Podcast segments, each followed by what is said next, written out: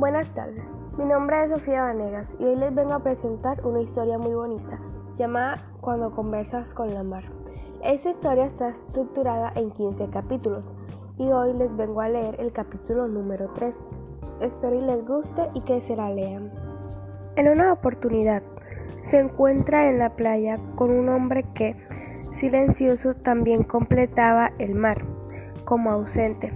Al principio, Aramis tuvo un poco de desconfianza, pero luego, viendo que aquel hombre era como él, que no iba allí a pescar, sino solamente a completar el infinito y a decir palabras en voz muy baja, se sintió atraído por el extraño. En realidad se trata de un hombre joven todavía, pero en cuyos ojos puede adivinarse un poco de melancolía. Este hombre tiene el cabello castaño y algo largo, peinado hacia atrás en una coleta como los indios de los libros, y además usa en el cuello un cordón de cuero con peculiares avalorios. Viste blancas y anchas camisas y pantalones vaqueros muy desteñidos. No es como las otras personas que vienen a la costa. Un día se pusieron a conversar y el hombre le contó a Aramis que él había tenido un amigo, hacía mucho tiempo ya, de quien se había despedido precisamente en esa misma playa, pero que antes de irse su amigo le había regalado una estrella.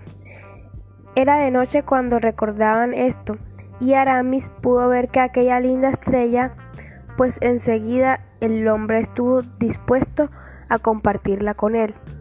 Era una estrella muy brillante que en vez que de vez en vez les guiñaba sus ojitos como diciéndoles a cada uno de ellos, no te apenes que yo estoy velando por ti. Desde que, desde que a aquel hombre, que es un escritor, según le dijo, Aramis se siente menos solitario que antes. Ocurre que en su casa apenas le entienden, mamá trabaja mucho, los abuelos y el tío también andan en lo suyo y nadie puede explicar por qué.